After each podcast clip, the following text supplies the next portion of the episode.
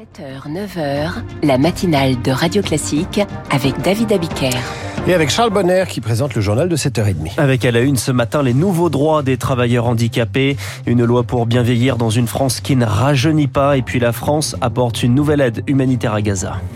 Et à 7h40, Christian Macarian revient sur l'alliance des indépendantistes catalans et de la gauche en Espagne, alliance implicite, tollé à droite manifestation monte, monstre à Madrid d'avant-hier. Le journal imprévisible brossera ensuite le portrait de Javier Milei, le nouveau président argentin, en fin crise à la tête du leader mondial de l'IA, OpenAI, le décryptage de David Barou. C'est aujourd'hui que commence la 27e édition de la Semaine européenne pour les personnes handicapées. Et l'occasion pour Radio Classique de s'intéresser aux, aux ESAT et les, aux entreprises adaptées, ces structures qui emploient 170 000 personnes avec des tâches adaptées à leur handicap. Au quotidien, c'est comme toutes les entreprises, si ce n'est que les travailleurs n'ont pas le droit de grève, de cotiser à une mutuelle ou même d'élire un représentant du personnel. Heureusement, la loi plein emploi adoptée la semaine dernière change les choses.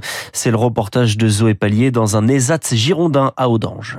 Cela fait 30 ans qu'Isabelle travaille comme ouvrière dans un vaste atelier de sous-traitance. On met les sachets de café dans des coffrets ici. Elle a participé en septembre à sa première élection professionnelle. Le représentant du personnel, c'est Marie. Moi, je trouve c'est super. Marie-Fernande a été élue parmi 14 candidats. Sa promesse, améliorer les conditions de travail de ses collègues. Ils sont déjà venus me voir par rapport euh, au bruit. Quand il y a trop de bruit, me le disent. Et moi, je vais voir la responsable. Marie-Fernande, quand tu as signé ton contrat de travail, on a dû te dire que tu dépendais pas du code du travail. Oui. Isabelle Bailer, coordinatrice à l'ESAT. De plus en plus, on reçoit du handicap psy et ce public, euh, il est quand même en capacité de lui comprendre qu'effectivement, ils n'avaient pas tout à fait les mêmes droits. Notamment, tous les parents ici demandent le droit de rester auprès de leur enfant quand il est malade. Jusqu'à présent, ils n'avaient pas ça encore parce qu'on n'avait pas beaucoup de familles. Des nouveaux droits qui, pour certains, ont un coût. Les ESAT devront par exemple débourser 35 millions d'euros en complémentaire santé. Anouk Gréchez, directrice de l'établissement. Il n'y avait pas de mutuelle obligatoire, ce qui fait qu'il n'y avait pas de participation de l'employeur. Là, ils vont avoir accès à une mutuelle. C'est juste de quelle manière on va le financer. C'est pas encore euh, tranché. Pour les associations, il faut aller plus loin et accorder à ces travailleurs le statut de salarié et donc une rémunération réglementaire sur le modèle du SMIC. Le reportage de Zoé Pallier. La proposition de loi bien vieillir de retour à l'Assemblée nationale. Son examen au printemps avait dû être interrompu avec la réforme des retraites. Un texte pour accompagner une France qui vieillit et si possible qui vieillit à domicile à Naïo.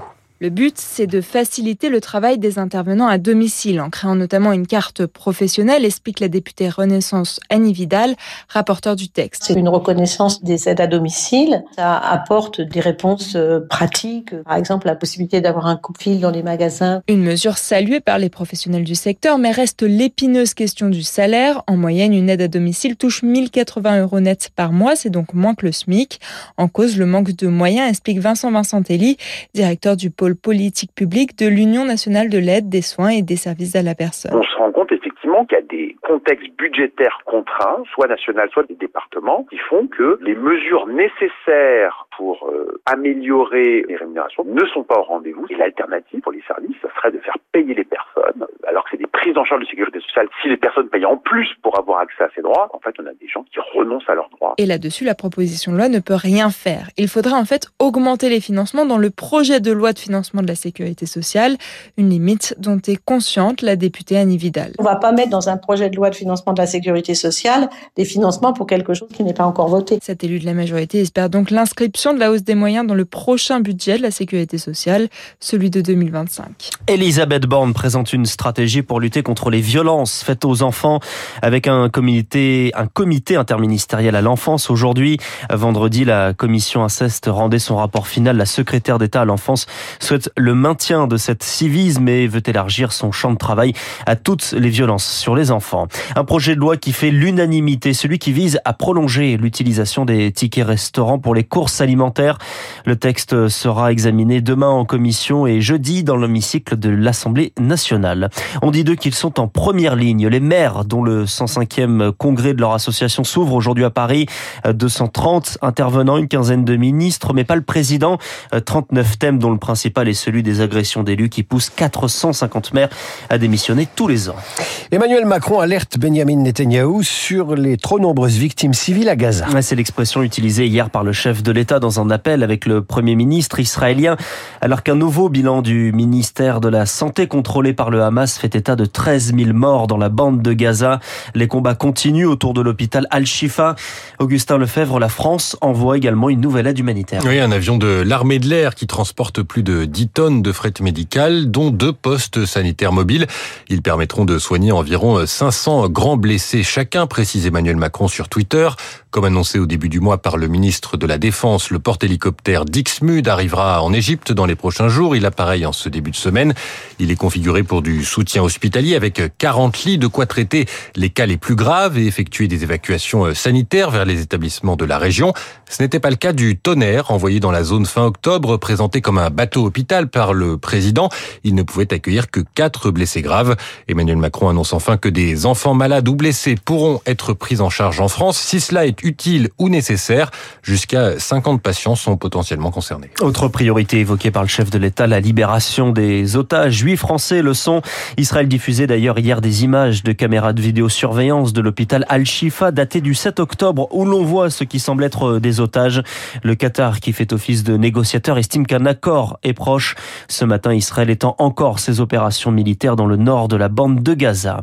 L'Argentine s'est endormie avec un nouveau président, Javier Milei, élu avec plus de 55% des voix. Il promet un électrochoc libertarien anti-système, un anarcho-capitaliste comme il se définit. Son portrait dans le journal imprévisible de Marc Bourreau dans 10 minutes et puis récit de la soirée à Buenos Aires dans le journal de 8 heures de Virginie Fulpin. Pour Starship, le deuxième vol d'essai est un demi-succès. On peut toujours voir le verre à moitié vide ou à moitié plein. La fusée de, Star, de SpaceX, le Starship, a décollé hier depuis le Texas, mais a dû s'auto-détruire car elle risquait de redescendre sur une zone éloignée de celle prévue. Un échec qui risque de retarder la mission habitée sur la Lune en 2025 selon Stéphane Barensky, le rédacteur en chef du magazine Aéro, Aérospatium. C'est un presque succès. Il a atteint l'espace, il y a eu séparation, il a réussi à effacer en grande partie le fiasco complet du 20 avril. Mais euh, le temps commence à presser. La partie d'envoyer le Starship dans l'espace, c'est la partie facile. Une fois qu'on aura réussi à envoyer le Starship et puis à le faire revenir et à le réutiliser, là commenceront les vrais problèmes techniques à résoudre. D'imaginer que d'ici deux ans, ça pourra emporter des astronautes, de les faire se poser sur la Lune, les faire remonter de la Lune, il y a peu de chances que tout ça soit prêt avant 2029. C'est la date que donnent les Chinois pour leur propre alunissage. Je ne pense pas que les Chinois fassent la course, mais il y a une course que les États-Unis, eux, veulent faire, et c'est pas dit qu'ils la gagnent. Un propos recueilli par Eric Kioch. Et si vous devez prendre l'avion aujourd'hui, une grève des contrôleurs aériens conduit à la suppression d'un quart des vols à Orly et Toulouse, 20% à Bordeaux et Marseille. Merci Charles. On vous retrouve euh, à 8h30 pour le rappel des titres. Prochain journal à 8h. Et dans un instant, la gauche espagnole s'allie avec les indépendantistes catalans qui veulent se maintenir au pouvoir. Les socialistes, manifestation monstre à Madrid avant-hier. Les explications de Christian Macarian dans deux minutes. Radio Classique 7h38.